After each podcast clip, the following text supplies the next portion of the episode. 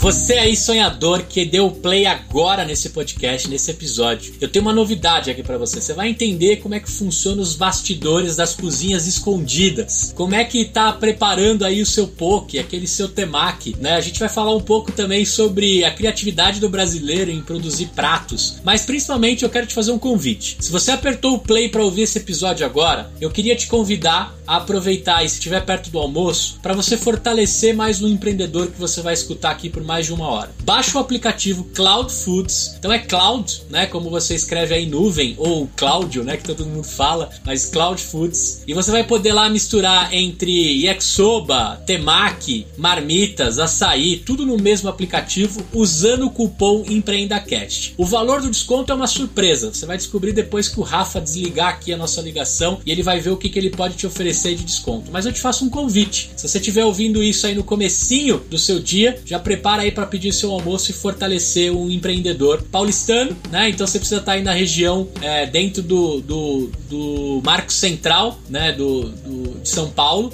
numa região aí de 10 a 15 quilômetros. Então você que está na região norte, sul, quase perto aí do Tatuapé e um pouquinho aí da oeste também deve ter algo que consiga cobrir, né? Faça lá o seu pedido. Eu tenho certeza que vai ser o primeiro podcast que você vai degustar algo que um empreendedor está falando aqui. Beleza? Eu sou Gustavo Passe e esse é o EmpreendaCast. Aqui a gente explica a teoria na prática. Olá, amigos sonhadores! Este é mais um episódio que a gente vai conhecer a teoria na prática. Está presente comigo aqui na mesa virtual do EmpreendaCast, Rafael Bonzanini. Tudo bem, Rafa? E aí, Gustavo, tudo bem? Prazer aqui em participar do, do podcast. Parabéns aí pela iniciativa de vocês. Show de bola o trabalho. É, admiro, sigo aí vocês. Parabéns. Legal. Rafa, se você fosse resumir em 144 caracteres o que é a Cloud Foods, como é que você resumiria? 144 caracteres. Bom. Pode passar, somos... não tem problema, é só o modo de falar. nós somos uma rede de dark kitchens que busca trazer a melhor experiência do delivery com a maior variedade e qualidade possível. Acho que essa, esse é um resumo bem, bem curto aí do que a gente faz. Cara, deixa eu te perguntar, vamos começar aqui explicando para os meus sonhadores e minhas sonhadoras que Katsu é Dark Kitchen, cara. O que, que a gente está falando aí? Imagina que a minha turma conhece de tudo aqui, né? De pizzaria, hamburgueria até delivery, mas o que, que é uma Dark? Cara, uma Dark Kitchen é uma cozinha é, ex exclusivamente para delivery. Então, na nossa unidade do Brooklyn, ela é bem caracterizada, porque ela é toda preta por fora, então ela é dark literalmente e só tem o número é, do, na rua, né? Tem o número para os motoboys identificarem o imóvel. E então ela fica meio que escondida. A ideia é que não, não haja atendimento presencial, somente delivery. Então esse é o conceito de dark kitchen.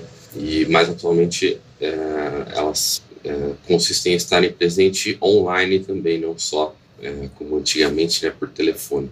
E aí tem alguns modelos de, de, de dark kitchens é, cozinha compartilhada, por exemplo, seria várias, várias empresas dentro de um único imóvel compartilhando esse espaço, só que cada um com a sua, cada cozinha independente. É, o nosso modelo ele é um pouco diferente. É, a gente chegou, contar conforme a gente foi conversando, mas a gente chegou naturalmente nisso. Nosso modelo ele é dentro de um único espaço, uma única cozinha. Nós temos seis marcas em uma única empresa, um único CNPJ então é uma operação bem dinâmica, bem, bem interessante. Ah, então, peraí, se eu quiser montar o meu restaurante numa Dark Kitchen, eu não consigo. Você não vai me fornecer esse espaço, já tem as marcas próprias. Exatamente. Então, é, existem algumas empresas que têm o imóvel e alugam o imóvel para que você faça a sua cozinha é, compartilhada. Então, você aluga um imóvel e faz a sua própria, a sua própria Dark Kitchen, como a gente fez, a gente faz.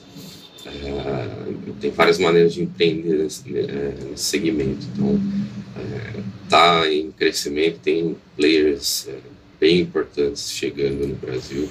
Legal.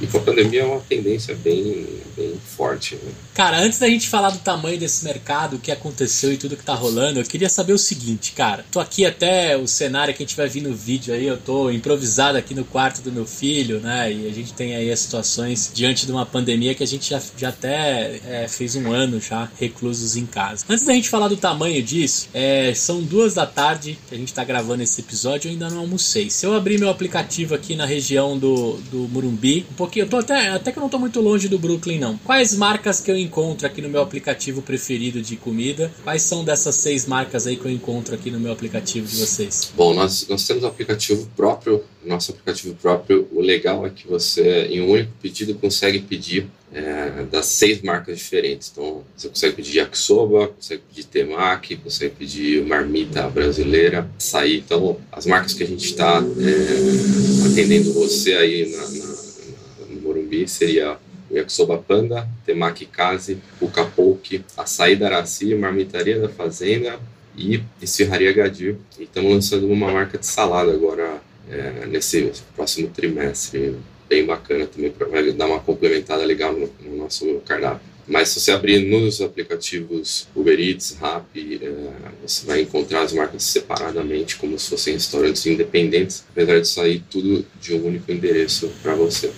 Entendi. Legal, cara. Me deu mais fome, né? Lógico. Acho que hoje eu vou de panda e yakisoba, que eu gosto bastante. Mas eu ia te perguntar, cara, não corre o risco do yakisoba vir com gosto de, de, de temaki de salmão, não, né? Não, não. Não, não corre. A, a gente tem como se fosse áreas independentes, onde cada profissional responsável por aquela culinária é, faz o finalização, né? A gente tem um pré-preparo, e então não tem nenhum risco de, de, de, vir com cheiro de salmão ou qualquer coisa assim. uh, alguma, alguma parte do nosso pré-preparo, ele até é, tem uma sinergia, como por exemplo, tomate em cubos, ele vai no poke, mas também vai no nosso shimeji soba, é, e é o mesmo corte. Então, a gente tem algumas, alguns, alguns pré-preparos que são... É, comuns, mas uh, não influencia. Você, você vai ter uma experiência excelente pedindo o yakisoba. Inclusive, eu recomendo muito o Dragon Ball Soba.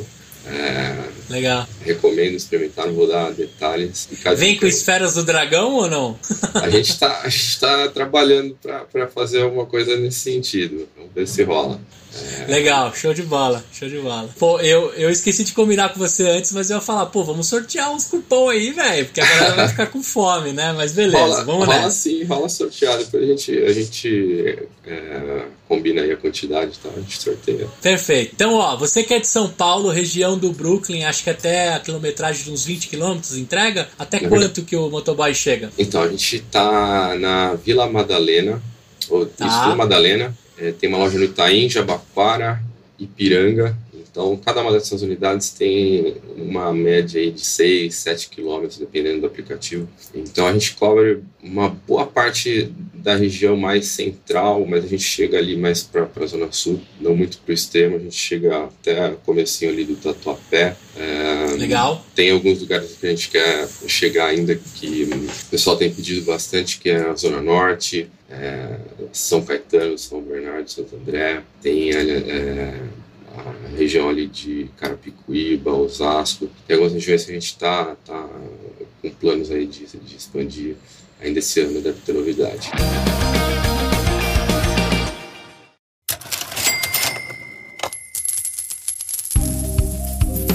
E aí, sonhador, e aí, sonhadora, eu tenho um recadinho aqui para você. É o seguinte, imagina que você começou a sua startup e deu algum quiprocó aí que você está precisando de um auxílio jurídico. Eu tenho que te apresentar aqui o nosso novo parceiro, jurídicoporassinatura.com.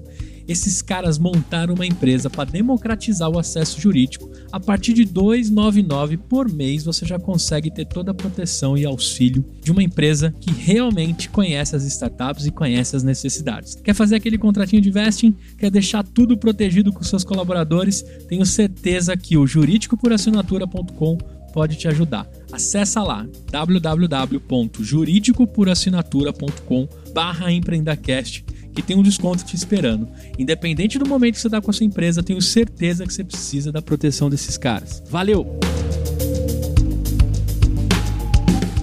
Legal, então os ouvintes aí que é da turma da bolacha, né? A turma do biscoito aí, infelizmente, a Cláudia ainda não tá no Rio de Janeiro, tá só em São Paulo, né, Rafael? Exatamente. Mas... Aí, por enquanto. Por enquanto. Por Muito bem. Então, por enquanto aí pra terra de quem come bolacha, né? Sem brigas, no tretas, mas para quem fala mano aí, quem tá aqui perto, vai aproveitar. Então, fica até o final desse episódio que eu vou contar para você depois como é que você pode faturar um dos cupons aí, direto com, com o dono da porra toda, né? O cara que vai descolar um esquema aí legal para vocês sonhadores e sonhadoras. Agora, Rafa, cara, é impossível, né? É, eu queria muito ilustrar o que, que é uma Dark, né? Várias pessoas já perguntaram isso várias vezes aqui pra gente trazer. E quando apareceu a possibilidade de conversar contigo, eu falei, cara, mas pra já, me manda esse cara aí que eu não posso perder essa oportunidade. Mas é impossível é, a gente não tocar no assunto, né? É, comida por delivery. Depois que a gente entrou no modo pandemia, ou você pede pelo aplicativo ou você pede pelo aplicativo, né? A gente costuma dizer que é o CAC mais barato que já existiu na história do, dos aplicativos de delivery, né? O custo de aquisição do cliente porque assim, o cara não tem outra opção. Ele pede pelo aplicativo e come bem, né? A concorrência agora é outra, né? Ou ele, ou ele não consegue comer, ou ele tem que fazer em casa e frequentar o mercado, etc. Você consegue me dizer um pouco do quanto virou de ponta cabeça e cresceu esse mercado nos últimos 12 meses, já que a gente completou um ano aí, né, de, de pandemia? Cara, é, essa situação da pandemia foi. É está mudando a cultura de uma forma que a gente ainda não consegue nem imaginar é, o que está acontecendo, o que vai acontecer. Não sei se muita gente se identifica comigo, mas até a noção do tempo a gente a gente fica meio perdido, né? O de manhã, à tarde, que mês a gente está, tudo passando rápido. É, é, e isso está impactando muito na forma como as pessoas é, consomem, não só como elas interagem, mas como consomem também. É, eu, pessoalmente, não me lembro quando eu fui no mercado a última vez. Peço tudo por aplicativo, é super cômodo, você consegue comparar preço, show de bola. Um, o que aconteceu? Nós já estávamos funcionando havia quase um ano quando a pandemia, é, em março né, do ano passado, a gente se deparou com a situação de, de, de ficar em casa. Uh, então a gente já estava preparado, surgiram algumas preocupações ali naquele momento, mas uh, de certo modo foi bom para a gente, quer dizer, a, a, economia como um todo está sofrendo, a gente ainda não tem muita noção ainda do que está por vir, é, de como isso pode impactar também, mas tivemos um crescimento muito bom. Eu vou levantar daqui um pouquinho certinho, mas então imagina que de um dia para o outro centenas de milhares de restaurantes que é, quase é, na totalidade operavam somente salão, é, se viram obrigados a começar a trabalhar no delivery para sobreviver. É, então não, não, era uma questão de, de opção, era, era, o que tinha para fazer. Então, é, naqueles primeiros dois a três meses da pandemia, entrou um monte de restaurante nas plataformas. É, e mesmo assim nós tivemos crescimento isso significa isso indica né, que o crescimento do mercado foi é, estrondoso então é, essa entrada de concorrentes é, eu achei eu acho sempre super saudável né por é, a gente está sempre estimulado a, a, trazer qualidade entregar uma coisa boa uma experiência bacana e, uhum. Então, é, essa nova realidade a gente ainda está projetando que, que veio, é uma, uma realidade que veio para ficar. É, tem aquela questão do hábito, né, que depois de, eu não me lembro agora, 30, 45 dias você fazendo a mesma coisa, aquilo se torna um hábito. Imagina, a gente está um ano já fazendo é. as coisas dessa maneira, eh, já meio que não é mais nem questão de ser hábito, já é uma realidade mesmo. Então, é, eu não sei muito bem como que é o conceito de quando isso acabar, né? Acho que se é, acabar efetivamente, quer dizer, pandemia com certeza vai, mas a realidade que a gente está, se ela voltar, não acredito que vai voltar completamente. Se voltar, vai ser de uma forma muito gradual também, é, não é só coisa muito repentina. Uh, nos últimos 12 meses, deixa eu puxar para você para falar o número preciso, nós tivemos um crescimento de três vezes. Então nós triplicamos aí É, nosso faturamento é, frente aos. Na verdade, a gente tinha ali. A gente começou em maio de 2019, então, não contando aí março, abril de 2019, esses últimos 12 meses frente aos outros, maio, fevereiro do ano passado, a gente triplicou nosso, nosso faturamento. Então, bem bacana. Bem assim, bacana, cara. Animal, animal, assim, né? Se dá para tirar alguma coisa boa de todo esse cenário ruim, né? De alguma forma, claro que a gente está dizendo aqui que, que foi bom no sentido empresarial, construção, empreendedorismo, né? É, a gente sabe que a gente vai ficar com manchas e feridas de tudo isso que está acontecendo, né? Vários pais de famílias aí tiveram seus negócios é, degladiados, né? E Sim. muita coisa aconteceu. Mas também muita gente teve que se reciclar, né? Muita gente teve que se reinventar, né? E o brasileiro tem esse lance de, de sair de situações, de, de renascer, né? Acho que a Fênix podia fazer parte da bandeira, né? Da ordem e progresso, que a gente não tá com tanto ordem nem progresso, mas é, a gente poderia ter uma Fênix ali que faria, faria muito parte desse manto, dessa bandeira brasileira. Agora, cara, quando a gente olha pro, pro cenário, né? A gente sabe também que esses aplicativos, né? E eu já queria tocar no assunto de você ter seu aplicativo próprio, porque a gente sabe que essas grandes marcas, né, elas praticamente viram suas, suas sócias, né? Eles ficam com um bom percentual né, da, da, daquela venda, porque eles oferecem todo aquele arcabouço, né, da, da logística, do motoboy chegar e, e ter... É, é esses dias eu tive uma entrega em 8 minutos, cara. Acho que foi meu recorde até o momento, foi 8 minutos que eu pedi um poke. É, e o cara chegou com o poke lá eu até fiquei desconfiado. Eu falei, ah, mano, pegaram, pegaram o pedido de alguém que era igual e mandaram aqui, né? Mas é, é tinha, tinha, lógico, tinha uma, uma consideração de proximidade e agilidade. Né? Eu pedi de um restaurante próximo que era muito ágil. Esse Para bater esse recorde agora é só se eu pedir alguém que está a 200, 300 metros aqui de casa e, e garantir que o cara seja ágil o suficiente para fazer o pouco. Mas o que, que eu queria te perguntar, cara? É, o fato de você ter criado o seu aplicativo já diz aí como é que a gente baixa esse aplicativo, né? Foi por conta desse percentual? Porque eu, eu, o meu irmão tem bar ali também na região do Jardim Aeroporto, perto do Brooklyn, né? Chama Tia Café. Inclusive já fico o convite para você quando tudo isso reabrir, dar um pulo lá. E a gente, a gente teve que se reciclar também, a gente teve que se reinventar. Mas quando a gente foi consultar os aplicativos, poxa, cara, era mais do que um sócio percentual, assim, era praticamente é, ficar com um terço do, do que a gente ia conseguir, cara. Acho que isso dá uma esmagada, né, no empresário brasileiro. Sim, sim, isso é, é é, é, difícil trabalhar com, com essa, essas taxas que eles impõem. Um, nós conseguimos com o tempo algumas negociações um pouco melhores, mas é, nada que, que seja bom, não dá para falar que a gente tem boas condições. Um, bom, um, nós decidimos fazer o aplicativo próprio uh, não só pela questão do, do, é, dessa comissão, que a gente acaba virando quase que um funcionário, né, um empregado ali do, do aplicativo, é, mas um, foi uma reflexão, algumas peças de um quebra-cabeça que vieram aparecendo na, na, minha mente no final do ano passado. E, e, e tudo meio que começou a fazer sentido quando o Instagram lançou aquela lojinha onde você tinha, eu acho que o coraçãozinho, tem a lojinha agora. E aí eles colocaram os Reels, né? É, para bater ali de frente com o TikTok. E aí eu comecei a pensar é, o tanto de horas, né, eu, não, eu não não cheguei a, a, a pesquisar é, o número especificamente, mas imaginando tantas de horas que as pessoas passaram a, a, a ficar mais na frente do Instagram, de redes sociais de maneira geral.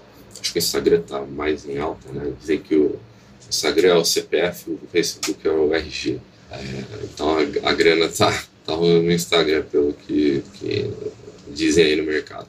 Então, é, aquela movimentação ali do Facebook, mudando o Instagram e criando aquele botãozinho, é, me fez parar para pensar.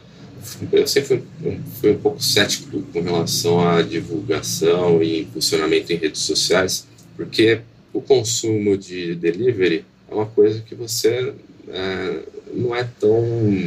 não há uma chamada ali que vai te convencer a pedir. Né?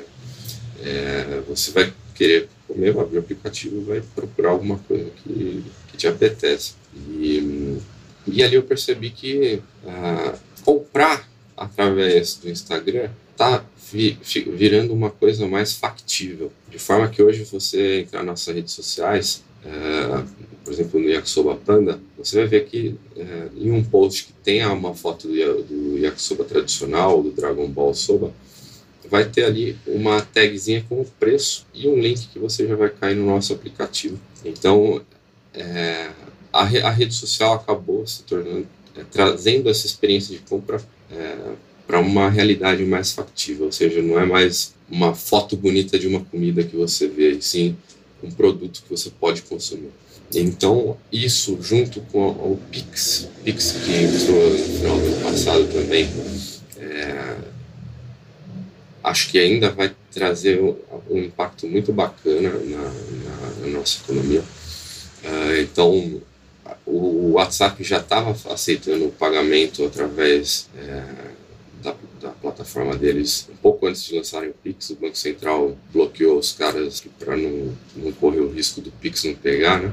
E, e, é uma questão de tempo do WhatsApp voltar aí com o pagamento através do WhatsApp. Então, é, comecei a pensar nessas, nesses acontecimentos e também é, numa, numa, num outro ponto que eu achei é, um pouco crítico é, dessa relação que a gente tem com os, os, aplicativos. Então, nós não temos acesso à informação do cliente, nós não, não sabemos exatamente quem é nosso cliente. O que chega para a gente é o primeiro nome da pessoa e, e só gente não tem telefone, não tem e-mail, a gente, não, a gente procura mandar flyers pedindo um feedback a gente tem link para pesquisa de satisfação e tudo mais para entender né, é, o que está acontecendo fora da avaliação que o cliente dá. Uh, e eu percebi que a gente estava completamente na mão do, da, desses agregadores. Então, é, a gente só fazia a comida e tocava um sininho, a gente é, fazia entregava para o motoboy. E, sem o domínio nenhum é,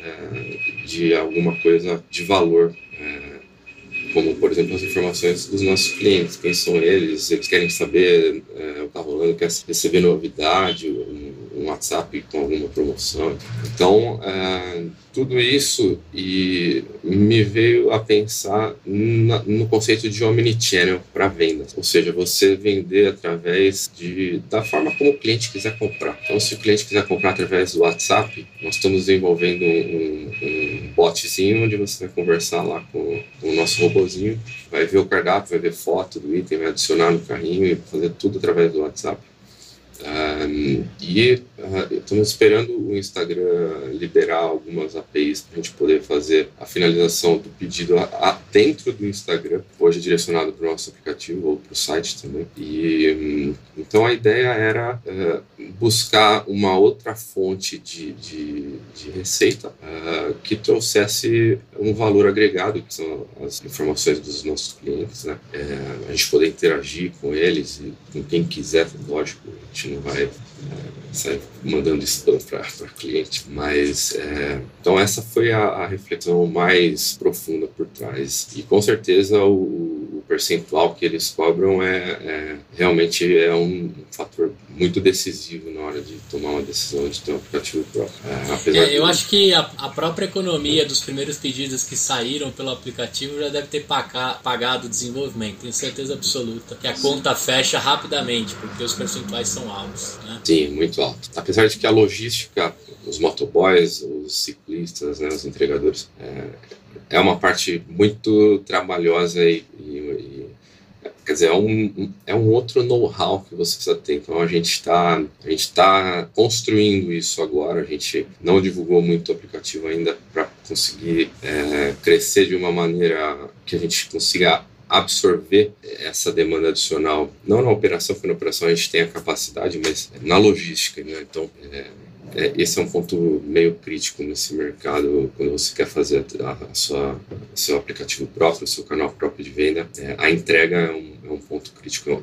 Tende a ser um pouco custoso, mas no final das contas não tenha dúvida de que vale a pena ter o seu próprio aplicativo e tentar direcionar os clientes para lá. Eu entendo que a partir do momento que você toma a decisão de ter um aplicativo próprio, você tem que ter uma frota de entrega própria, que deve ser o que você estava comentando aí, né? A partir desse momento você tem que aprender também a, a gerenciar a logística e distribuir esses caras por toda a malha da cidade, né? Em meio às entregas e agilidade, né? Então, o, os aplicativos, além de ficar com esse valor, né, como seu sócio, eles te entregam uma logística e uma facilidade de colocar o motoboy mais próximo, né, ou o ciclista mais próximo, para que ele faça aquela entrega, aquela rota, né? E às vezes ele consegue até pegar mais coisas na, na sua cloud, né? Porque justamente ele já sai de repente com uma rota mais completa. Aí vem a minha pergunta, né, cara? Será que a log, que é tão referência no assunto, ela tá nessa jogada ou não? Porque eu vejo muito uma, uma malha própria do iFood, do Uber Eats e, e, e do Rappi. Cara, mas a log para mim é a grande referência, né? Um unicórnio, né? Uma empresa que resolveu de fato o problema,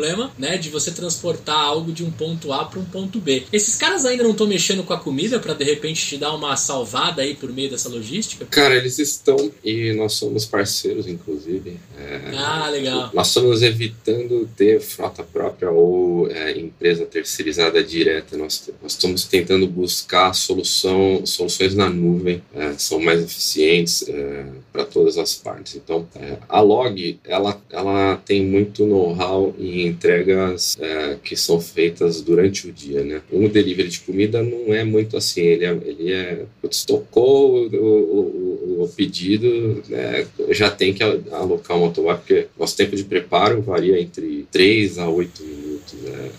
Caraca, então, que legal, velho. É, é, é bem rápido. E então, imagina que a Log ela está querendo entrar nesse mercado mais forte, uh, mas ainda está precisando melhorar um pouco para se adaptar a essa realidade da entrega mais rápida. Então, é, tem... Eles manjam do B2B, né? Assim, Exatamente. o B2B, horário comercial, é, é, a cara deles, né? Exato. Mas tem, tem outros players, tem a, a B-Delivery, tem a...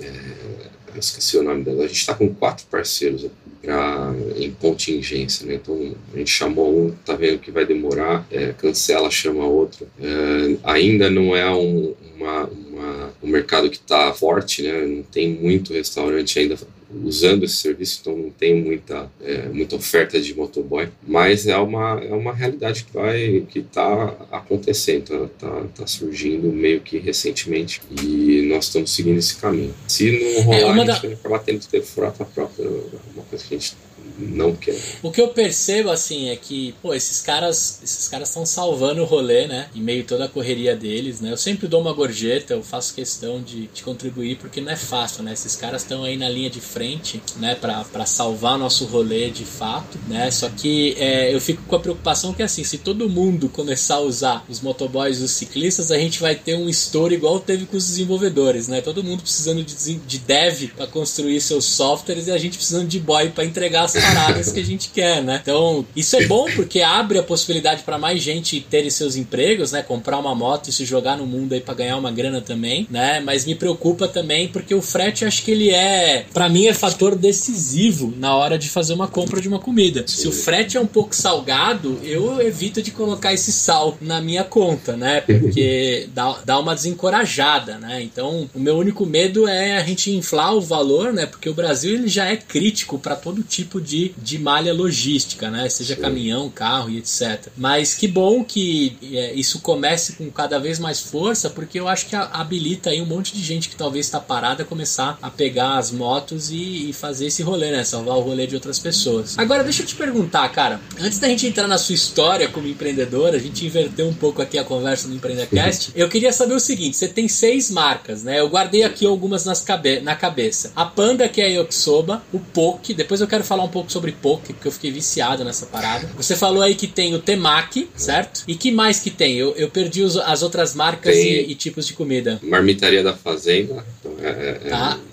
depois eu vou contar a história de como a gente chegou nela. Tem o aça Legal. açaí da Araci e a esfirraria Agadir. E a marca tá. de salada que a gente está para lançar. Tem Beleza, também então vão um ser sete marcas dentro. Tem um mexicano ainda, espero que para esse ano. É, era para ter saído no ano passado, mas a pandemia acabou trazendo outros desafios que a gente foi tendo que absorver é, uhum. e acabou atrasando. Mas vai entrar um mexicano bem bacana. Também. Legal. Então picar tomate vai, vai intensificar, com certeza aí, né? Porque no mexicano, mexicano vai bastante tomate picado, é uma delícia.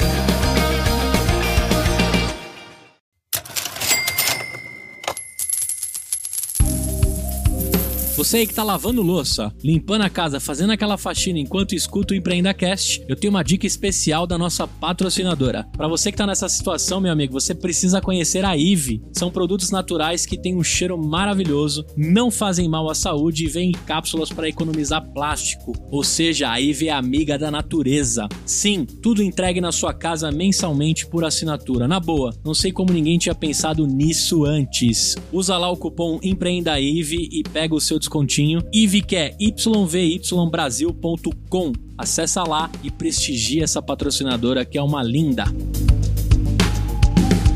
Mas me, antes da gente entrar na história da mar, marmitaria da fazenda, eu queria saber o seguinte: qual foi a primeira? Por qual que você começou? O brasileiro eu sei que o paulista é apaixonado por pizza, não posso falar o brasileiro, né? Mas é, acho que aqui em São Paulo é disparado a pizza um dos queridões, né? Do, dos paulistas. Depois eu chutaria o hambúrguer. Tô chutando, tá? Agora é, é estudos feitos por mim, assim. Tô pensando no meu cardápio. Mas eu queria saber qual foi a primeira marca, o estilo de comida que vocês escolheram, né? E como que é os hábitos cara, do, do paulistano, assim, por meio do que vocês estão acostumados. E depois a gente fala do poke e da marmitaria. Legal, bom, é, eu vou ter que voltar um pouco para contextualizar. É, vai lá, vai voltar. lá contar uma parte da minha história para chegar na, na, na, nas nossas culinárias. É, eu entrei nesse mercado em 2015. Na verdade, em 2013 eu assinei um contrato de franquia, eu era franqueado. É, e naquela que o mercado estava tava aquecido, estava difícil achar um ponto comercial. Eu demorei quase um ano para achar um ponto comercial. Quando eu achei, é, eu fiquei mais vários meses fazendo uma reforma, porque era um restaurante de salão, era Atrás do Shopping Morumbi tem uma ruazinha ali que é só de restaurante, ficava ali, a minha, meu restaurante ficava lá. É, e, e, era um foco muito grande em salão, em atender é, presencialmente, apesar de que eu já, já quando a gente fez aquela loja, eu já criei uma portinha no lado para motoboy retirar os pedidos, porque eu imaginei, bom, se estiver é, chovendo, o pessoal vai pedir do escritório, mas vai ter gente que vai vir aqui. Eu não quero motoboy passando com, com a roupa molhada, encostando os clientes, vai virar uma bagunça. Então ali é, eu comecei esse mercado. É, no decorrer ali dos próximos anos, 2016, 2017, eu adquiri outras duas lojas da, da rede. E em 2018 eu uh, saí daquela rede rede e era uma rede de culinária chinesa. Um, acabei uh, indo para o yakisoba em função da, do conhecimento que eu tinha uh, naqueles anos. Então, em 2018, eu, eu via meus funcionários às vezes sem fazer nada, porque não tinha nada a fazer, estava tudo limpinho e tal. É, tinha um pico de movimento, depois não tinha mais nada para fazer. Eu via a minha fritadeira, por exemplo, que a gente gritava Harumaki, né, o rolinho primavera, estava parada e comecei a pensar, poxa, por que, que eu não começo a vender um frango frito aqui? Tenho tudo, tem frango que eu uso, tem funcionário sem fazer nada, tem fritadeira. E, e aí a, a, ideia em 2018, a primeira marca que eu pensei foi no frango frito. Na época o KFC tinha entrado fazia pouco tempo, é, o Popeyes ainda não tinha entrado, ainda não tinha tanto, tantos players, a gente chegou até a criar uma marca depois quando a gente fundou a Power Foods. Mas essa reflexão veio em 2018, eu percebi já, meu faturamento é, já era mais da metade do que eu vendia era em delivery e eu pagava um aluguel altíssimo porque eu tinha que ter um ponto bom com visibilidade para atender no salão. É, na rua de trás, por exemplo, o aluguel era muito mais barato, só que ninguém passa lá para almoçar. Então, imagina, tinha um custo muito grande com, com staff, né, também para atendimento, manutenção de, de, de mobiliário, escritório,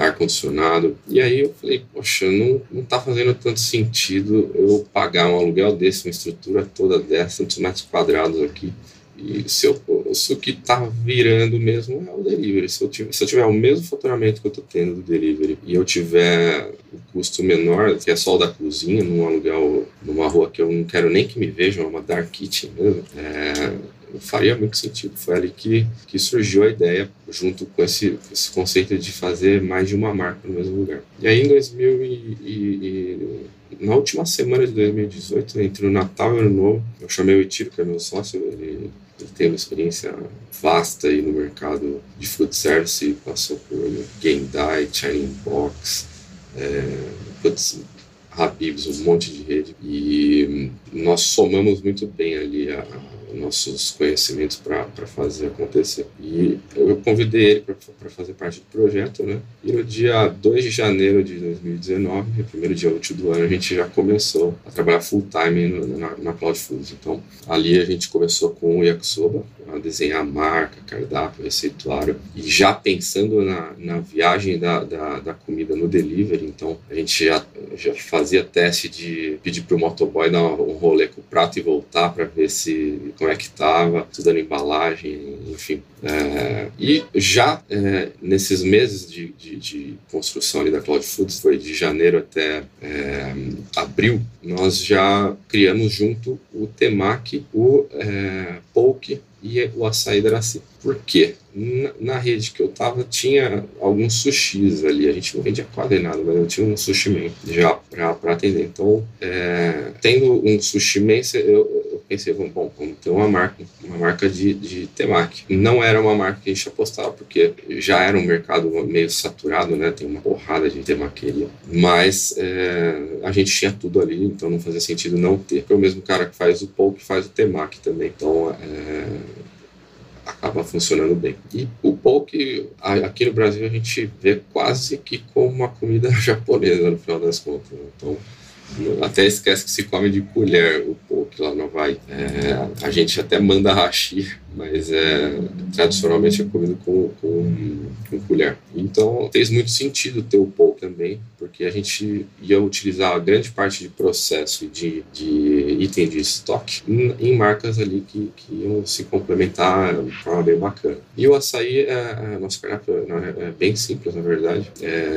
é muito fácil de, de, de, preparar ali na hora, você pedido, prepara, manda. É, foram as quatro marcas que a gente começou em, em maio de 2019. Então, foi esse, é, foi esse o raciocínio por trás. O Poke, na época, a gente já via que tinha uma oferta bem razoável, mas a gente é, achava que tinha mercado ainda. Agora, pizza, hambúrguer, então realmente são os top 2 é, efetivamente de vendas. É, a gente percebia como mercados mais saturados. A gente não quis é, se aventurar no, mercado que já tem é, muita gente ali é, buscando cliente. Então, ah, daí vem, vieram as outras marcas, né? Se quiser, eu já, já emendo aqui a. Vai lá, vai lá, segue a vida.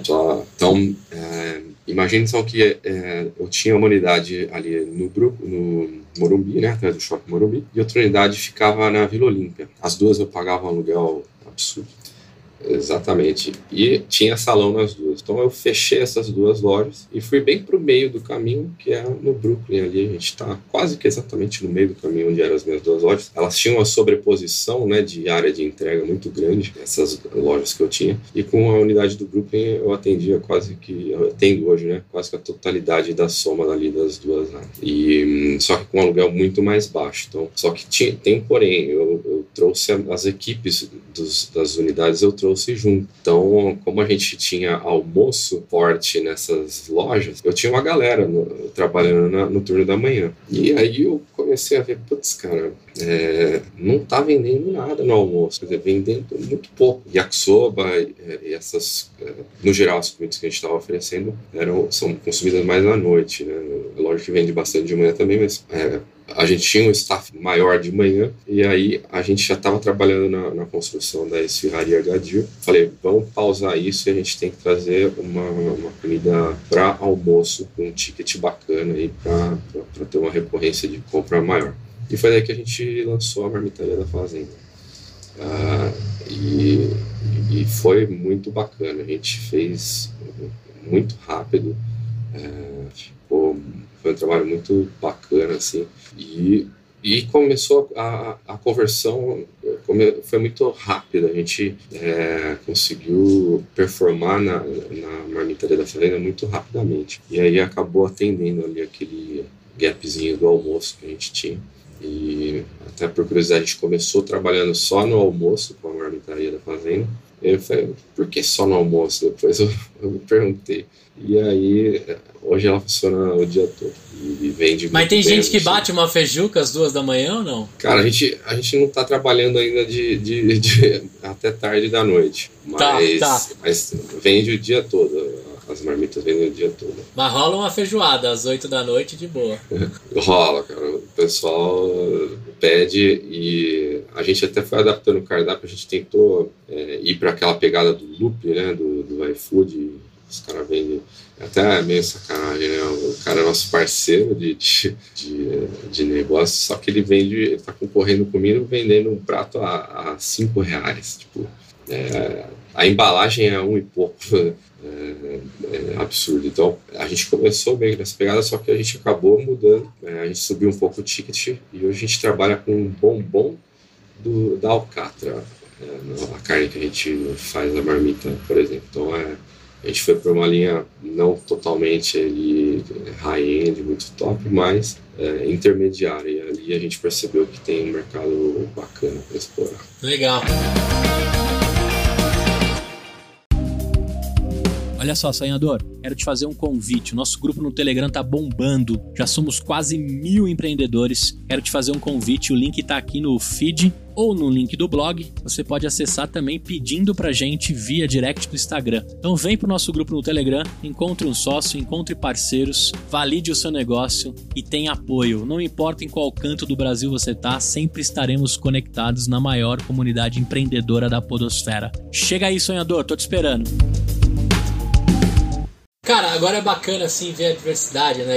Eu, fiz bariátrica porque, cara, comida é uma parada muito séria na minha vida. Eu tive que fazer a bariátrica, tô em processo de emagrecimento, já foram quase 30 quilos. Mas a paixão, a paixão continua, né? Achei que depois eu ia ficar deprimido, com, né? Não ia conseguir comer mais como antigamente, mas segue tudo ok. Acho que é uma das melhores decisões da minha vida. Por que, que eu toquei nesse assunto? Porque falar de comida para mim é, é, cara, faz parte da, da reunião de amigos, né? A coisa que eu mais sinto falta é poder reunir as, os amigos numa quarta, numa quinta, numa sexta, num sábado, pra pedir um, um, uma comida diferente, né? Tinha um amigo meu, solteirão, que ele se vangloriava que tinha zerado o Tinder. Ele falou, cara, eu já fiz todos os matches possíveis do Tinder. Eu falava pra ele, cara, eu já comi em todos os restaurantes possíveis do meu bairro, né? Eu já zerei o iFood, né? Enquanto você tá pagando aí de, de gostosão, eu já, eu já fiz todos os testes possíveis. E por que, que eu tô te falando isso, Rafa? Porque assim, cara, é, a comida, cara, é um negócio assim que aproxima, né? O, o, Guaraná Antártica vendia comerciais maravilhosos sobre você misturar pizza com Guaraná, né? Você misturar pipoca com Guaraná. E aí começou uma série de coisas sendo oferecidas. E, e na mesma linha da paleta mexicana, que a gente já falou em algum episódio aqui, veio as paletas mexicanas, aí em seguida veio as barbearias e depois os, os as hamburguerias, né? O brasileiro ele, ele vive de fases, assim. E, e aí eu te pergunto, por que, que vocês não mexem com hambúrguer também? Porque dá muito trabalho ou não? Bom, dois motivos essenciais. Um é, é, é. a percepção de que o mercado está saturado.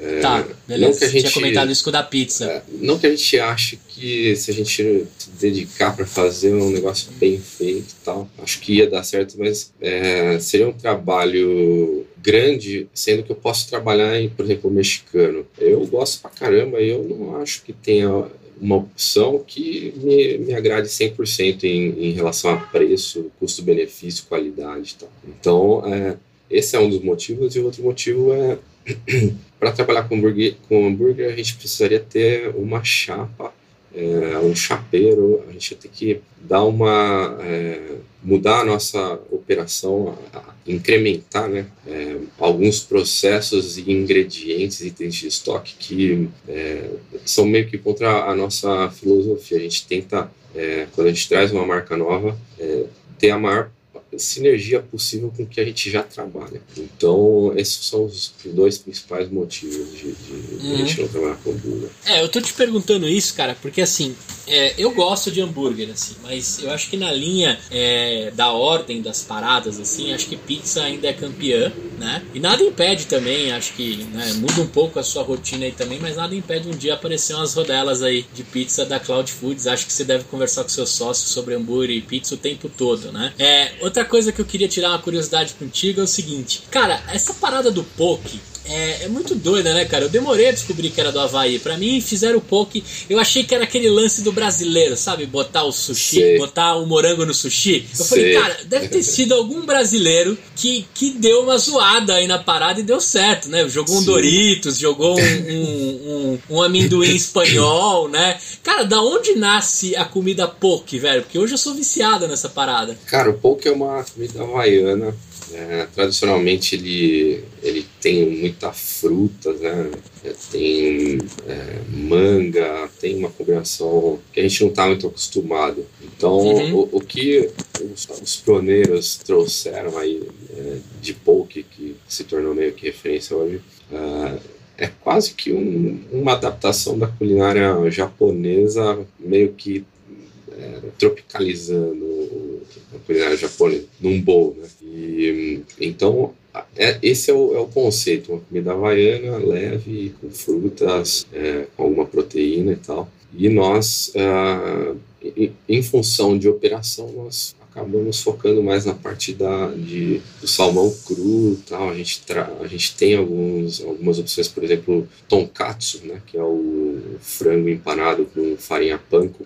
É uma das opções que a gente tem de proteína. Tem shimeji, tem o misto. E então, é, no final das contas, o poke aqui no Brasil ele é, ele é muito adaptado à nossa, nossa cultura. Ele não tem muito a ver com o poke original lá do Havaí. Mas é, eu também gosto muito é uma das, um dos cardápios que eu mais, mais gosto ali dos que a gente tem. Cara, agora você fala disso porque é muito legal, né? A gente zoa e brinca e tal, que o brasileiro dá uma incrementada, né? Eu tive a possibilidade de ir para a Coreia do Sul, para ir para o Japão e, e, nada disso existe nesses países, né? Você vai procurar lá o, o hot roll, é, as, as paradas que tem aqui, acho que eles devem dar uma mega risada, mas é muito legal que a gente cria o nosso estilo de, de de fazer as coisas. Pô, eu acho isso muito legal. O brasileiro tem essa, essa parada, assim, né? Tem chefes incríveis aí que dão Sim. um jeito. Eu nunca vou esquecer a primeira vez que alguém me apareceu com temaki com Doritos. Eu não sei se você curte, mas foi uma das melhores invenções que eu já vi, cara. E acho que o japonês, cada vez que alguém faz isso, um japonês tem uma pontada no coração lá no extremo do Japão, tá ligado? Sim, é, sim total. Mas eu é, acho muito legal. O Tiro, meu sócio, ele é. Ele é japonês, né? ele é brasileiro, mas é descendente, e, e, ele tem na cultura dele, né, nos hábitos dele, uma ligação muito forte com a, com a raiz mesmo. Então, é, às vezes dá para está incomodado ali com, com algumas adaptações brasileiras, mas a gente, a gente faz porque é, é bom pra caramba e, e, é. o pessoal quer, né? Então, é, o brasileiro é muito criativo, consegue sim, fazer sim. umas coisas muito fortes. A gente, a gente é da zoeira, né? A gente transforma aquilo em diversão. Aí eu vou, eu vou mandar um recado. Como é que chama seu sócio? O Tiro. E Tiro. O tiro. O, o, o, pô, o tiro. É... Aí, cara, eu vou te falar o seguinte, né? Não tem nenhum delivery ainda que entrega moti. Eu adoro moti, tá ligado? É mó difícil comer aquela parada porque gruda no, gruda no céu da boca, né? Aquele bolinho frito, acho que de arroz, se eu não me engano. E, pô, isso eu já entrei no, nos aplicativos para ver se eu encontrava, né? Ou seja, as coisas bem raiz, até o doce de feijão japonês, que é mais bonito que gostoso, né? Que eu brincava com eles. Hoje é muito gostoso, eu acostumei a comer, né? Mas também é, é costume não é uma coisa assim, os olhos é, comem muito mais do que o sabor. Sim. Hoje eu já gosto bastante. Mas esse tipo de coisa não tem, você tem que procurar muito, assim, você tem que ir num, num supermercado muito tradicional de comida oriental para encontrar umas paradas assim, raiz, né? É, eu adoro a cultura japonesa e as paradas. Eu achava, eu justamente depois que eu vi um poke muito estilizado com Havaí, prancha de surf, né? Uma coisa mais assim, é, a galera saudável, né? Um, Aí eu percebi, eu falei, cara, isso não tem, não tem muito cara de ser de ser oriental, né? É, deve ter mais cara de Havaí mesmo, porque as frutas que você falou mesmo, as paradas. Eu achei que as frituras também não fariam parte, mas deve ser brasileiro também que colocou um pouco de zoeira aí pra dar gosto nas coisas, né? O, a casca de peixe frita, umas paradas animais que sai lá no poke. Tá me dando uma água na boca aqui porque eu não sei. Agora, Rafa, me conta, cara, o que, que você fez de faculdade, velho? Como é que você foi parar no mundo da cozinha, né? Você começou com a franquia, mas o que, que você fez de facu? Se fez, né? E, e, como é que nasce esse Rafael empreendedor, cara? Me conta aí. Cara, eu é, fiz é, administração na FGV. É, na verdade, assim, a faculdade era quatro anos, eu fiz quatro anos e meio e saí. É, eu não, não concluí o curso, fiz o curso inteiro, faltou muito pouco, só que eu já estava engajado com, com outro negócio que eu que estava rolando na época e, e nem animei de, de pegar o certificado lá, não, acabei não concluindo. Uh, Jubilou. É, é, basicamente. Então, assim, foi fundamental para mim, né, o conhecimento que eu que adquiri naquele, na, naquele curso. É, o diploma, para mim, a minha carteira de trabalho ela é branca, eu nunca é, trabalhei CLT. Eu até tenho ela, eu tive que fazer, se não me engano, eu estagiei na. Eu não me engano, eu estagiei no ABN a BN Emerald na mesa de operações é, de fundos de renda variável. E, e aí, para fazer o estágio lá, precisava marcar na carteira, que é estágio. Não sei para quê, mas foi a única marcação que tem na minha, minha carteira de trabalho. É, já no primeiro semestre da faculdade, é, eu comprei um helicóptero de controle remoto da China. E eu sempre gostei desse, de, desses negócios Aeromodelismo, geek, né? assim, né? É, geek uhum. de maneira geral, bem uhum. mesmo. E, de é, Extreme na veia. É, exatamente. E aí eu, eu uh, procurei esse helicóptero, vi no Mercado Livre, tava, sei lá, 700 reais, uma coisa assim. E eu trouxe o meu da China por sei lá, uns 150, 200 reais. E aí eu falei, poxa, eu vou trazer uns 15 aí, vou ver o que acontece. E aí eu comecei, é, fiz uma leva aí de uns 15, depois fiz mais outra, é, e ali, ali, que eu comecei a empreender mesmo. E aí na sequência eu é queria pôr uma câmera de ré no meu carro, isso em 2003, 2004. É, cara, não tinha câmera de ré aqui no Brasil. E aí eu achei a câmera de ré, é, acho que no Alibaba, se não me engano. E trouxe uma para mim, coloquei no caixa, legal pra caramba. E falei, poxa, acho que eu vou trazer uma, uma, uma carga disso daí. E aí, aí, aí, eu abri a minha primeira empresa, com um amigo é. da faculdade ainda. Amigo até hoje, a gente não é mais sócio, a, a amizade manteve. E a gente começou a trazer é, por, é, era para avião, se não me engano. E o frete era até meio caro, mas, cara, era, era coisa tipo menos de 10 dólares a câmera. E a gente vendia para a concessionária da Land Rover por 300 reais. Então era, era absurdo, assim, o mercado que, que a gente estava explorando. E, e a gente ia na Santa Efigênia, comprava cabo, é, comprava o cabo na Santa Efigênia, enrolava, montava a caixinha, tudo, tudo em casa. A gente já tinha CNPJ, já, já faturava notas e tal, fazia importação, tudo bonitinho. Tudo bonitinho com radar e tal, né? É, exatamente, puta trampo na época, não sei como tá hoje, mas na época era, fixe, era despachante, era foda.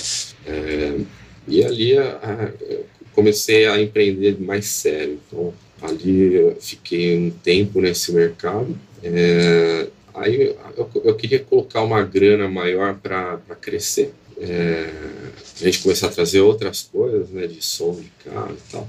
Mas o meu sócio estava querendo crescer de forma orgânica, só com, com a, a, a grana que a gente colocou. Aí a gente acabou rompendo a sociedade e na época eu tinha um hobby que era aquarismo marinho. E e aí eu fui para esse, esse hobby, para esse lado, para esse mercado. É, fui para a Flórida numa uma feira de, de fabricantes de, de, equipamentos, etc., para ver o que eu podia fazer, né? E comecei a importar rocha. Era uma porque rocha para aquário marinho é uma coisa complicada, porque ela tem que ser legalizada. Né? E, ah, é? É, aqui no Brasil você não pode ter rocha que tire é, de recifes aqui, é, é um crime fodido, não, não, não, pode. E a gente. Uhum. E aí eu pensei lá um, um, um, cara que pegava essas rochas lá da, da, da Florida Keys, né, daquelas ilhas ali no, no sul da Flórida, e ele pegava, extraía de forma legal, tinha autorização, e exportava. Então eu comecei a trazer, aí era por navio mesmo a trazer essas rochas. E, e aí eu entrei nesse mercado, comecei a importar algumas, alguns equipamentos e tal. É, aí montei uma. Aí daí para frente eu não tive mais sócio, eu fui sempre solo, até, até a Cloud Foods. Né? É, então eu, eu, montei um e-commerce, uma loja virtual é, de equipamento para aquário. É, aí já era mais geral, tinha aquário marinho e doce. E tinha uma loja física também. É, a gente vendia corais e peixes. E eram é, tickets altíssimos, assim. Tinha, tinha cliente que tinha aquário de 150 mil reais, tipo, absurdo. É, tinha peixe de 5 mil reais, uma anêmona 10 mil reais. É, eu ia falar, o peixe palhaço é caro pra cacete, né? Ele, ele até que não é tanto perto dos outros, é um dos mais baratos, mas realmente é uns. Na época eram 100 reais, sei lá, tipo, é, assim, absurdo, né, cara? É, e, e aí eu é, tava trabalhando meio que nessas frentes aí, é, isso eu já tava ali em 2010, 11, 12, e aí eu comecei a ficar meio é, meio cansado daquele, daquele mercado. É, era um mercado de nicho tal, e, e era uma coisa muito pessoal. É, sim, sim, tinha paixão envolvida também. Né? Exato. Né? E aí, quando você. Muitas vezes, né, não faço que é geral, você tenta transformar uma, uma paixão em negócio, acaba meio que. Quer dizer, tem lado ruim em, em negócio, né? E aí, é, aí eu, eu desgostei e tal. E, e aí eu falei, cara, eu quero ir para um segmento que eu, que eu possa atender o mesmo cliente várias vezes no mês, é, que ele pague é, e receba em massa, sabe? Uma coisa mais. Porque eu, eu tinha poucos clientes, eu tinha que estar na loja, por exemplo. Se não tivesse na loja, eu não vendia. É, e aí eu queria uma coisa mais impessoal tal. Eu, acho que eu, a grande questão para mim é que eu, eu, percebi aqui não tem como eu ter escala. É, eu quero ir para alguma outra coisa que dê para ter escala. E aí que eu, que eu optei por é, buscar uma franquia de restaurante. E, e, aí eu comecei nesse, nesse mercado. Então, é, acho que de uma forma bem resumida, essa foi a minha trajetória até, até aqui.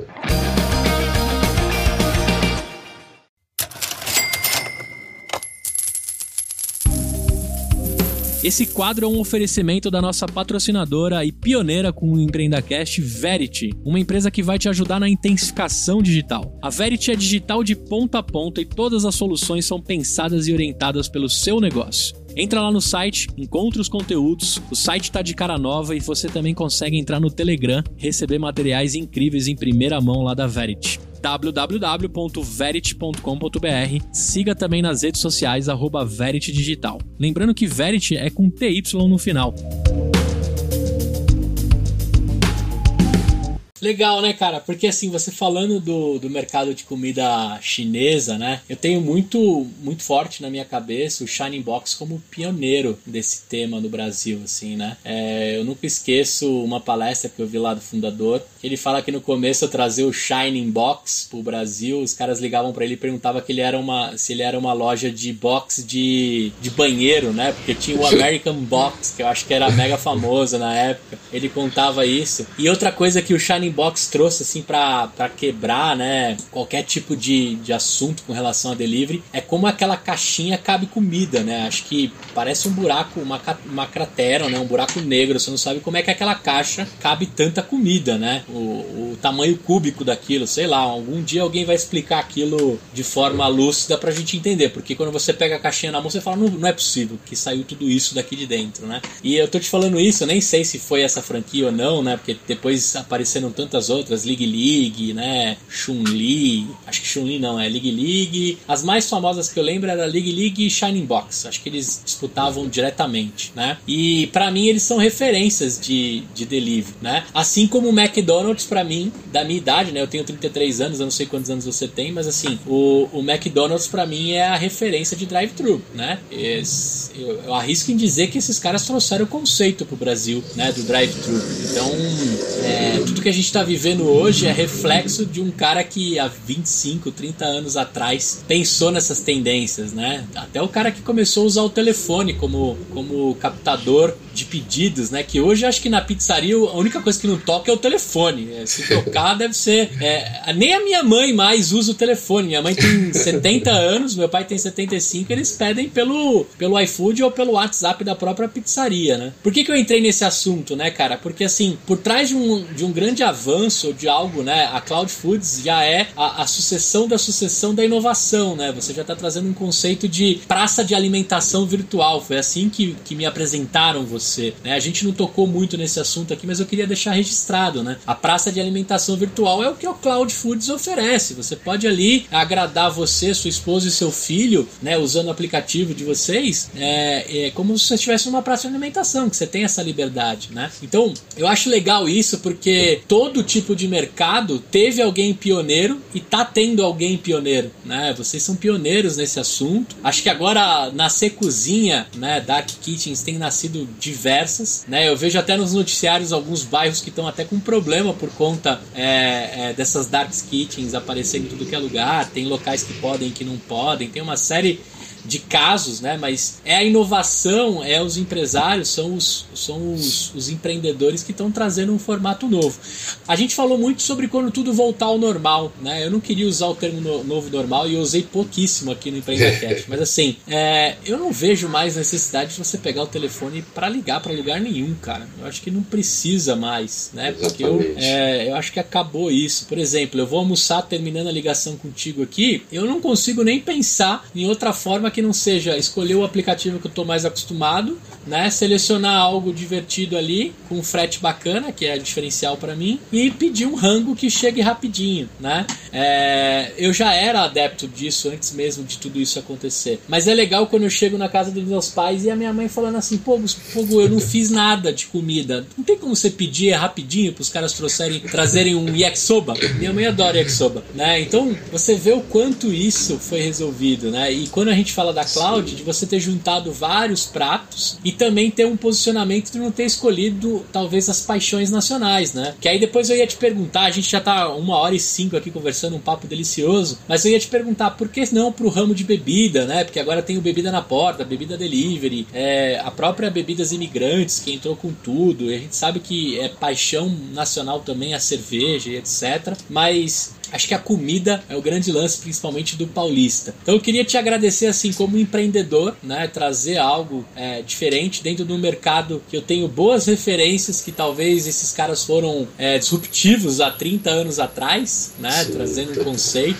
de comer na caixa, que também eu lembro dessa história dos Estados Unidos, né? A comida na caixa ali era muito, muito, muito clássico, né? Do americano, de pegar e sair correndo. O temaki também é algo que foi criado no Japão para que meio que você levar um prato dentro de um cone enrolado e você conseguir comer em qualquer lugar, assim, né? O conceito, se não me falha a história do temaki, o seu temaki, né, que inventou isso num restaurante lá, era justamente você poder levar essa comida e enquanto você estava na correria lá da, é, de Tóquio, né, ou das cidades do Japão lá. Então, eu acho isso muito legal, cara. Eu queria te perguntar o seguinte, toda essa sua experiência, desde de roleiro do Mercado Livre até especialista de aquários marinhos, que eu achei que eu ia demorar a encontrar encontrar alguém assim, né? É, o que, que te trouxe de aprendizados hoje você deixaria como dica, assim, aquele, aquele tropeço, aquele erro e aprendizado da sua carreira que você aprendeu e aquele que você machucou e aprendeu nunca mais a fazer, assim, o que, que você deixaria para minha galera aqui escutar? Cara, acho que um grande aprendizado, eu até comentei na nossa, na nossa conversa, mas não me aprofundei. Quando eu, eu trouxe aquelas rochas para o aquário marinho, é, não tinha muita oferta aqui no Brasil. E eu fui muito certo de que eu ia trazer vender pra caramba. E no final das contas, cara, tinha mais gente vendo isso e conseguindo trazer com um custo menor que o meu. Então aquilo tudo ficou encalhado, você ter uma ideia. Boa parte da, da primeira carga, e foi a única que eu fiz de, de rocha, não né, fiz mais para equipamento, eu, eu acabei é, colocando na loja de um, de um amigo, ainda não tinha loja, porque eu não tinha onde guardar aquelas rochas. E, e falei, meu, o que você vender aí vai pagando o, o aluguel do espaço. E assim, foi um prejuízo. E eu, eu eu, eu começo você fala, cara, nunca esteja tão certo de nada. Sempre é, tenha um plano B, sempre, é, sempre saiba que pode dar errado, pode tem coisa que você não está vendo, enfim. Ali eu, eu, eu, aprendi a ser mais conservador e hum, acho que é, um aprendizado de, de, longo prazo, assim, eu acho que é, é tentar enxergar um pouco para frente, que no geral a gente, a gente acaba ficando muito focado no que a gente está fazendo no dia a dia, no nosso negócio e tal, e, esquece de refletir um pouco sobre tendência, ainda mais no momento que a gente está agora, que qualquer reflexão vai ser mera filosofia vaga, porque não tem nada, é, nada certo do que será. Então, mas mesmo assim é importante refletir né, e, tentar entender quais são as possibilidades e como você pode se adaptar a cada uma dessas possibilidades. Então, é, acho que esse, esse foi um, um, principal aprendizado que até é, é, foi como a Cloud Foods surgiu. Né? A, gente, a gente não viu o conceito de Dark Kitchen e quis fazer Dark Kitchen. Não, ela veio de dentro. Eu vi, eu senti uma dor ali né, de ter uma uma ociosidade, uma ineficiência de, de custo. Foi, eu preciso otimizar isso aqui, cara. Então, é, partiu de dentro é, de uma reflexão sobre o negócio, sobre tendência. Então, foi aí que, que a gente criou a Cloud Foods, é, pensando no futuro. A partir do que a gente conversou do aplicativo, Omnichannel também, são conclusões que a gente chegou é, nessas reflexões sobre o futuro também, sobre tendências então, acho que é importante sempre o empreendedor é, ter noção do todo e também do que pode vir é, pela frente.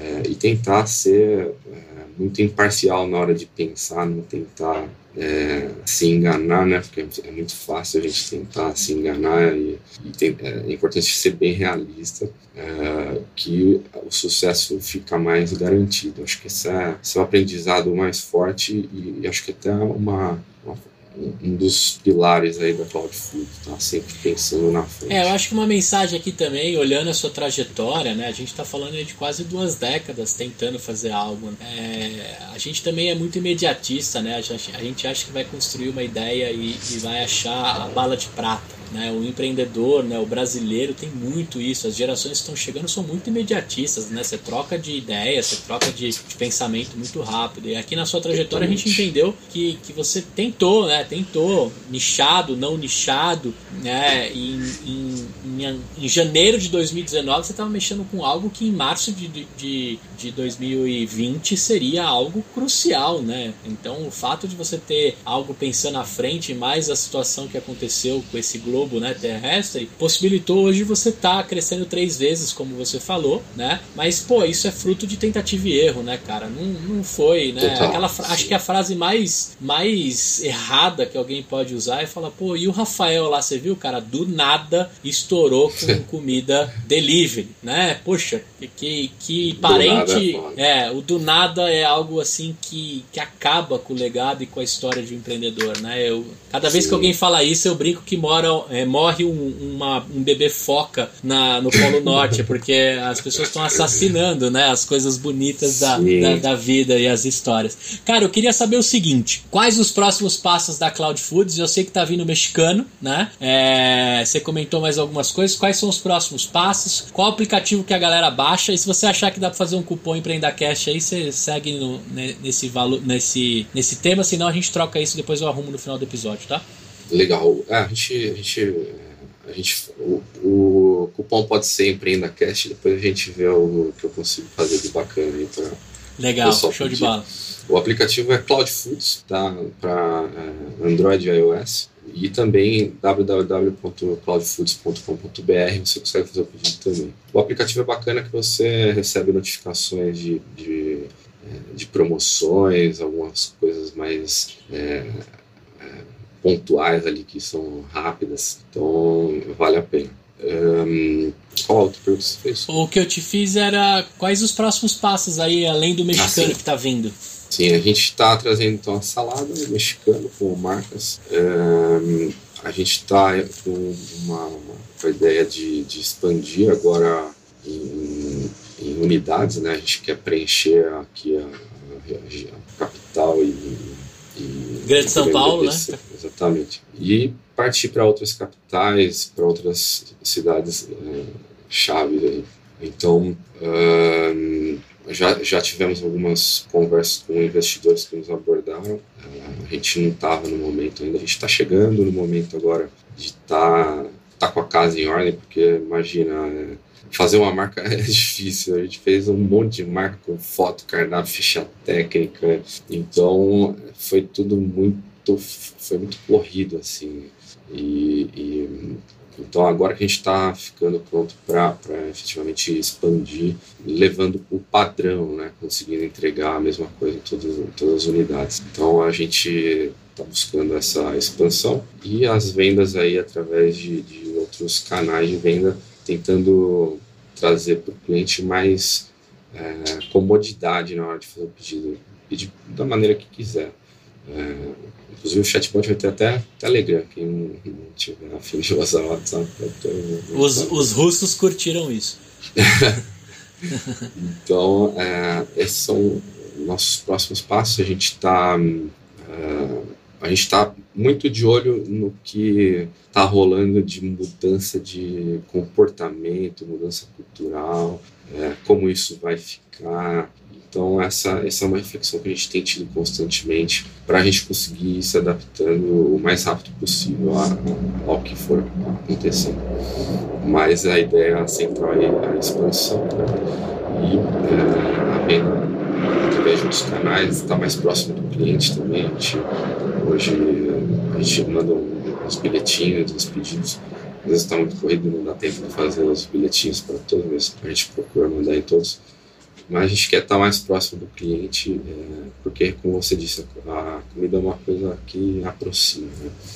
E o delivery por aplicativo é, é muito impessoal. Então, a gente, a gente desde o começo quis quebrar um pouco dessa impessoalidade que tem ali é, nesse, nesse pedido. Estava falando de pedir por telefone. É, quando eu comecei em 2015, quase 100% do que eu vendia era por telefone e a gente panfletava no bairro, era aquela coisa. E, e quando, quando a gente lançou a Cloud Food, a gente nem cogitou a possibilidade de atender telefone, porque é muito caro ter gente para atender telefone. É, apesar de deixar mais impessoal. Então a gente está é, buscando é, soluções para isso. Então, uma das, das ideias que a gente vai trazer aqui, eu acho muito bacana, é um chat que você vai falar com o robozinho, você vai poder fazer pedido, etc. Mas você também vai poder falar com a loja que está preparando o seu pedido. Então, você quer mudar alguma coisa no pedido, ou por, por acaso o pedido está demorando, foi alguma coisa errada, você consegue conversar direto com a loja, com o atendente que está lá fazendo o seu prato. Então, a,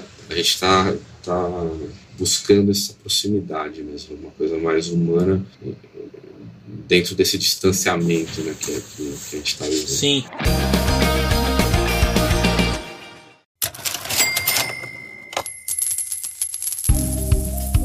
Olha só, sonhador, temporada nova, mais de 100 episódios. E eu queria deixar um recado aqui de um grande parceiro que apareceu em meio a esses dois anos de EmpreendaCast. É a Save. Né? A Save é uma empresa de tecnologia focada em marketing digital. Os caras mandam muito bem em sites, landing pages, e foram eles também que fizeram toda a nova identidade do EmpreendaCast. Eles também manjam de mídias de performance, Facebook, Google Ads, e você pode aproveitar o máximo dessa empresa feita por sonhadores. Um abraço especial pro Rodrigo Teixeira e pro Arnaldo, que são os caras que estão por trás aí, um dos caras que estão por trás da Save. Acessa lá se você estiver precisando começar a identidade da sua empresa, montar um site, começar a vida dela dentro do marketing digital, acessa lá save www.savvi.com.br save.com.br. Corre lá porque é empresa de sonhador e vale a pena.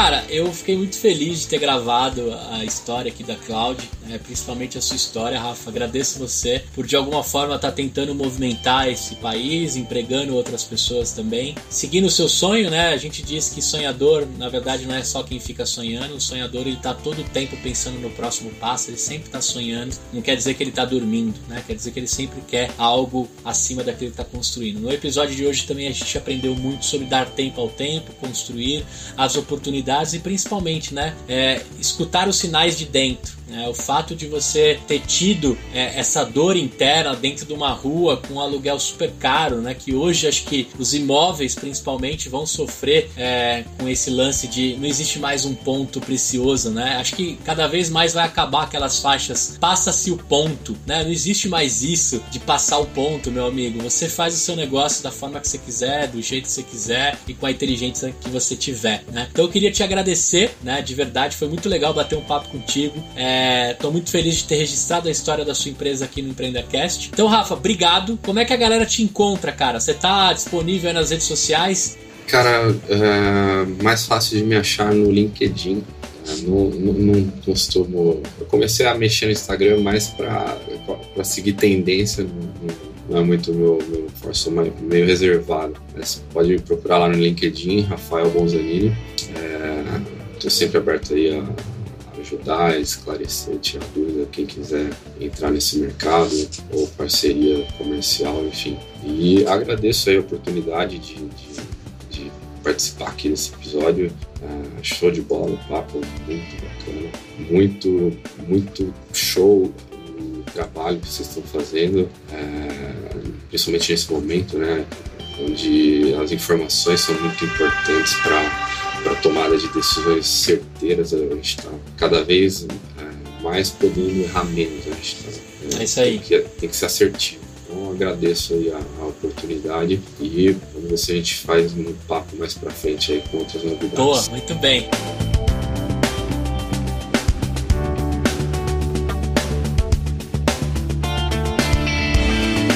Ei, olha só, presta atenção. Você ficou até o fim do episódio e nem percebeu, né? O tempo voou eu quero te fazer um convite. Se você estiver me ouvindo ainda, você pode apoiar o nosso projeto www.empreendacast.com.br barra apoio. Lá você consegue contribuir com o valor que você quiser e todo o dinheiro é para a gente comprar mais equipamento, pagar o nosso estagiário, o Luquinhas, que cuida das postagens e deixar cada vez mais forte a nossa comunidade. Então se de alguma forma a gente entrega um conteúdo bacana para você, eu te faço um convite. Apoie o nosso projeto, participe de grupos de mentoria exclusivo e de alguma forma a gente vai tentar também na sua jornada te entregar conteúdo diferenciado e bastante desconto aí da nossa rede de parceiros. www.empreendacast.com.br